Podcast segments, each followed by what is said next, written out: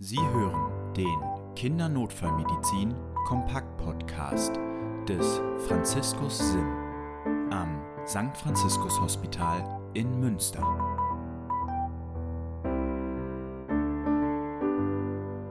Herzlich willkommen zum Kindernotfallmedizin Kompakt Podcast. Mein Name ist Annika Rott. Mein Name ist Lennart Hützen. Und ich bin Christian Erker. Schön, dass ihr heute wieder dabei seid. Christian, was machen wir heute? Heute gehen wir wieder einen Buchstaben weiter. Wir sind angekommen beim Buchstaben D, D wie Disability im Englischen. Das kann man, glaube ich, grob übersetzen ins Deutsche mit neurologischen Symptomen. Und auch das werden wir ein bisschen aufteilen. Heute beschäftigen wir uns vor allem mit der Diagnostik und den Symptomen von neurologischen Problemen in der Akutmedizin bei Kindern.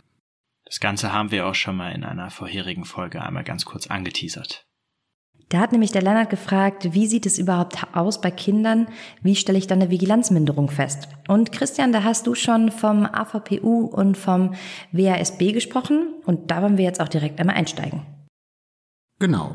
Bewusstseinsstörungen sind ja in der Regel nicht einfach nur an und aus und schwarz und weiß und bei Bewusstsein oder bewusstlos, sondern da gibt's viele Graustufen dazwischen. Und praktikabel ist es ja in der Regel, das grob zu quantifizieren, also wie schlimm ist eine Bewusstseinsstörung jetzt gerade. Und da gibt's verschiedene Schemata für. Die einfachsten dafür sind so vierstufige Skalen, also AVPU oder WASB im Deutschen sind die Schemata. AVPU Englisch für Alert, Verbal Responsive, Pain Responsive und Unresponsive, also im groben wach und orientiert, erweckbar auf verbale Ansprache, erweckbar auf Schmerzreiz oder nicht erweckbar. Und letztlich würde man dann je nach Zustand dem Patient, der Patientin einem Buchstaben zuordnen. Genau so. Oder nach dem WASB-Schema, das ist also ein deutsches Akronym, wach, ansprechbar, Schmerzreiz oder bewusstlos, also dieselben vier Einteilungen letztendlich bei demselben Schema. Wenn man das Ganze genauer haben möchte, dann ist eigentlich das gängigste Schema dafür die Glasgow Coma Scale, also das GCS-Schema. Die Glasgow Coma Scale kennen wir ja aus dem Erwachsenenbereich, wird da auch genutzt. Gibt es da Besonderheiten in der Pädiatrie oder tatsächlich Veränderungen in dem Instrument? Also im Großen und Ganzen muss man sagen, ist die Glasgow Coma Scale als solches auch bei Kindern anwendbar, nach denselben Prinzipien. Also es ist eine Skala mit am Ende drei bis 15 Punkten und man beurteilt drei verschiedene Items die Reaktion des Augenöffnens, die beste verbale Reaktion und die beste motorische Reaktion. Und es gibt tatsächlich auch eine spezielle Pediatric Glasgow Coma Scale, die sich in den einzelnen Punkten ein ganz klein bisschen unterscheidet. Aber ich glaube, es lohnt sich nicht, beide komplett unterschiedlich auswendig zu lernen, sondern sich vielleicht so ein bisschen auf die Unterschiede zu fokussieren. Und der Unterschied von der Pediatric Glasgow Coma Scale und bei pädiatrischen Patienten betrifft nicht den Bereich Augen öffnen und nicht den Bereich motorische Reaktion, sondern vor allem den Bereich beste verbale Reaktion. Denn mit denen ist ja manchmal altersabhängig kein koordiniertes und orientiertes Gespräch möglich. Einfach weil der Entwicklungsstatus des Kindes das noch nicht zulässt. Genau. Und deswegen ist es manchmal schwierig zu beurteilen, ist denn dieses Kind jetzt gerade orientiert oder ist es gerade desorientiert? Und das wäre ja das, was man im GCS mit fünf oder mit vier Punkten äh, bei der verbalen Reaktion quantifizieren würde. Und demgegenüber steht dann im pädiatrischen Schema eher wirkt orientiert und wirkt wach oder plappert einfach los oder reagiert und weint bei Schmerzen oder reagiert und weint unkoordiniert. So. Mhm. Aber im Großen und Ganzen sind die großen Unterschiede nur in dem verbalen Sektor, weil man hat die Orientierung manchmal nicht im Gespräch herausfinden kann, so wie man es beim Erwachsenen machen würde. Ein Punkt, der sich nicht unterscheidet vom Erwachsenenalter, aber ich glaube, der beachtsam ist, den man nochmal besonders fokussieren sollte, sind die untersten Punkte bei der Motorik. Weil ich glaube, die kommen manchmal in der klinischen Beurteilung nicht so richtig zum Tragen in der Bedeutung, die sie haben. Wir haben ja die motorische Reaktion in einer Skala von eins bis sechs Punkten und am Ende stehen bei einem Punkt ja keine Bewegung. Bei Motorik 2 gibt es Strecksynergismen und bei Motorik 3 gibt es Beugesynergismen. Und die muss man einmal gesehen haben, damit man einen Eindruck davon hat, was sich dahinter versteckt und was für eine Bedeutung das Ganze hat. Denn sowohl die Beugesynergismen als auch dann später die Strecksynergismen sind direkt der Ausdruck dessen, dass da in dem Kopf gerade etwas passiert, dass da gerade eine Einklemmung droht oder eine Einklemmung stattfindet und dass das eine besondere direkte therapeutische Konsequenz für eine Neurochirurgen haben würde. Jetzt hast du gerade gesagt, das muss man mal gesehen haben. Jetzt können wir hier den HörerInnen aber kein Bild zur Verfügung stellen. Mhm. Kannst du das ein bisschen beschreiben, damit man sich vorstellen kann? Also bei den Beugesynergismen, das sind erstmal Patienten, die nicht bei klarem Bewusstsein sind. Ne? Also wenn oben am Kopf im Gehirn Anteile einklemmen, dann ist man nicht klar bei Bewusstsein und hat nur diese Beugesynergismen, sondern dann ist man auf allen Skalen ein bisschen schlechter. Bei den Beugesynergismen, also der Dekortikationsstarre, so ist die deutsche Übersetzung, hat man Beugesynergismen der oberen Extremität, also beide Arme sind angewinkelt, also krampfhaft angewinkelt und gleichzeitig Streckungen der unteren Extremität.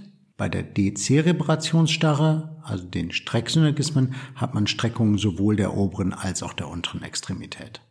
Und das ist Eindruck dessen, dass deinem Kopf gerade eine Einklemmung am Tentoriumschlitz stattfindet. Es gibt sonst noch einiges, was man an Diagnostik machen sollte. Also zum einen ist natürlich der Mechanismus entscheidend, wenn man Schädel-Hirntrauma gehabt hat, ist das ein relevantes Trauma? Habe ich da tatsächlich eine Gefährdung, ein Schädelhirntrauma und eine zerebrale Läsion letztendlich zu haben? Wenn es um den Mechanismus geht, dann spielt auf jeden Fall die Anamnese, also der Unfallhergang oder was ist davor geschehen, eine Rolle, dass man das beachten muss. Mhm. Was sind da so klassische Beispiele? Also häufig sind ja Unfälle und Unfallsituationen, Stürze auf den Kopf, die manchmal gar nicht so dramatisch sind, wie das Resultat von einem Schädeltrauma so sein kann. Manchmal unglücklich gestolpert, mit dem Kopf irgendwo gegengedengelt, dem man erstmal vielleicht gar nicht so die große Bedeutung letztendlich beimisst. Das ist ja typisch gerade für epidurale Hämatome, dass es so eine kurze symptomfreie Zeit gibt, dass man also erst ein Trauma hat und dann ist erstmal alles wieder gut und dann später mhm. äh, verschlechtert sich die Situation nochmal sekundär. Ne? Das muss man so ein bisschen mit im Auge behalten. Bei Verdacht auf Kopfverletzungen gucken wir auch eigentlich immer einmal in die Pupillen. Welche Rolle spielt das bei Kindern? Ja, Pupillendifferenzen, also Größenunterschiede der Pupillen oder Veränderungen der Lichtreaktion sind ja sowas, was man immer ganz klassisch überprüft. Ich glaube, da muss man feststellen, das ist tatsächlich ein Spätsymptom. Ne? Also, dass die Pupillenreaktion plötzlich bei einem sonst total neurologisch unauffälligen Kind abweichend ist, das ist eher unwahrscheinlich, sondern das ist eher ein Spätsymptom davon, weil das entsteht ja dadurch, dass der Nervus oculomotorius eingeklemmt wird. Und dann wird man schon irgendein anderes Symptom auch noch dabei haben. Das gehört sicherlich zur Basisdiagnostik mit dazu, aber ein komplett neurologisch vollkommen unauffälliges Kind, was irgendwie eine Pupillendifferenz hat, hat vielleicht auch einfach was am Auge. Also verstehe ich es richtig, dass die Kontrolle der Pupillen für dich dann das Gesamtbild vervollständigt? Genau, es ist ein Baustein von allem, aber mhm. es ist mhm. jetzt nicht, ich gucke einmal in die Augen und weiß sofort, was da passiert. Was haben wir noch für Möglichkeiten? Mit den einfachen Maßnahmen, die wir so gerade präklinisch und in der Aufnahme zur Verfügung haben, bei Säuglingen haben wir ja noch die offenen Schädelnähte. Ne? Das heißt, wenn die Fontanellen noch offen sind, also die Stellen, wo die Schädelplatten aneinanderstoßen, mhm dann kann ich da einmal drüber fühlen und kriege darüber einen Eindruck, wie viel Druck da gerade intrazerebral herrscht. Bei einer akuten Blutung werde ich auch einen erhöhten Hirndruck bekommen. Beim Säugling ist das etwas, was in gewissen Maßen noch ausgleichbar ist, dadurch, dass die Schädelnähte ja nicht geschlossen sind, sondern dass das ein Raum ist, der sich potenziell vergrößern kann. Beim Erwachsenen ist es ein geschlossener Raum, da, sobald da eine Blutung stattfindet, wird automatisch das Gehirn komprimiert. Beim Säugling habe ich da ein bisschen variablen mhm. Spielraum dabei und das kann man durch ein Abtasten der Fontanellen, vor allem der großen Fontanelle, zu einem Stück weit mit beurteilen. Das heißt, da würde man dann eine Vorwölbung feststellen können. Richtig, genau. Und ganz klassisch ist die Kreislaufreaktion auf erhöhten Hirndruck, der sogenannte Cushing-Reflex, also eine relative Bradykardie gemeinsam mit einer arteriellen Hypertonie. Und da verweisen wir mal einfach auf die vorhergehenden Folgen, weil das ist gar nicht so einfach, da altersabhängige Normwerte vernünftig bei anzuwenden. Bei bewusstseinsgetrübten Patientinnen fällt mir sonst auch immer noch der Blutzucker als wichtiger Baustein ein. Mhm. Ja, letztlich kann sowohl eine Hypoglykämie als auch eine Hyperglykämie Probleme mit dem Bewusstsein nach sich ziehen. Genau so ist es. Und also man wundert sich, aber Blutzuckerstörungen gibt es tatsächlich auch beim Kind. Ne? Also hyperglykämische Entgleisung ist ja typischerweise das, was Kinder, die zum ersten Mal mit einem Diabetes manifestieren, im ketoazidotischen Koma, als wegweisende Diagnostik so bieten. Zu niedrige Blutzucker gibt es beim sonst stoffwechselgesunden Kind eigentlich eher selten, sondern das ist in der Regel die Folge von einer Insulinabhängigkeit, die in irgendeiner Form falsch angepasst war. Also als besondere Patientinnengruppe, die man sich anschauen sollte, sind Diabetes Typ 1 in der Krankengeschichte. Genau. Wobei das halt, also die Hyperglykämie-Entgleisung, das kann halt auch das allererste Mal sein, ja. dass dieses Kind mit der ersten Manifestation eines Diabetes auffällt. Pathologische Blutzuckerwerte ermöglichen ja im Rettungsdienst zumindest eine sofortige Korrektur derer. Also wir können ja sofort irgendetwas machen. Was mhm. wäre die Therapie der Wahl für eine Hyperglykämie oder eine Hypoglykämie? Wenn man noch bei klarem Bewusstsein ist oder zumindest das Bewusstsein so weit ist, dass Schlucken und Schutzreflex noch vorhanden sind, dann kann man das mit oraler Glukosegabe erstmal kompensieren. Zur therapeutische Grenze im Kindesalter außerhalb der neugeborenen Phase wären alle Unterzuckerungen unter 50 Milligramm pro Deziliter mit neurologischen Symptomen. Ansonsten würde man intravenös Glucose geben. Man kann sich grob orientieren bei 0,3 Gramm pro Kilogramm Körpergewicht. Das ist eine gute Menge, mit der man eine Hypoglykämie erstmal sicher ausgleichen kann. Und Christian, du hast es gerade schon gesagt, eine Hyperglykämie verursacht durch Insulinmangel, dann wäre es so, dass man dann Insulin auch verabreichen würde. Genau, das ist aber Baustein von einer komplexeren Therapie. Ja, natürlich. Ähm, also das wird ja in der Regel im Rahmen von einer Ketoazidose dann sein. Da muss man also eine differenzierte Therapie machen mit Insulingabe, aber auch mit Volumengabe. Mhm. Das Kalium nicht ganz aus den Augen verlieren. Das wird also in der Regel dann intensivmedizinisch weiter begleitet werden. Aber wenn wir uns jetzt vorstellen, also innerklinisch kann ich mir das gut vorstellen, habe ich selber auch öfter die Erfahrung gemacht, dass Kinder mit einer Erstmanifestation Diabetes aufgenommen wurden. Wenn wir jetzt präklinisch sind und wirklich eine Bewusstseinsstörung vorliegen haben, mhm. was muss ich dann da beachten? Hm? Eine Kausaltherapie ist ja beim Diabetes bei uns präklinisch erstmal nicht möglich. Insulin mhm. hat ja fast äh, kein Rettungsdienst irgendwie mit dabei, ist auch okay so. Ich glaube, da braucht man auch nicht die zeitkritische schnelle Therapie, sondern da muss man erstmal Symptomkontrolle betreiben, Atemweg sichern, Gefäßzugänge etablieren, Volumentherapie machen. Mhm. Was man auch noch ein bisschen mit im Hinterkopf haben sollte bei D-Problemen, also bei neurologischen Auffälligkeiten, ist dieser ganze Formenkomplex von Intoxikation. Mhm.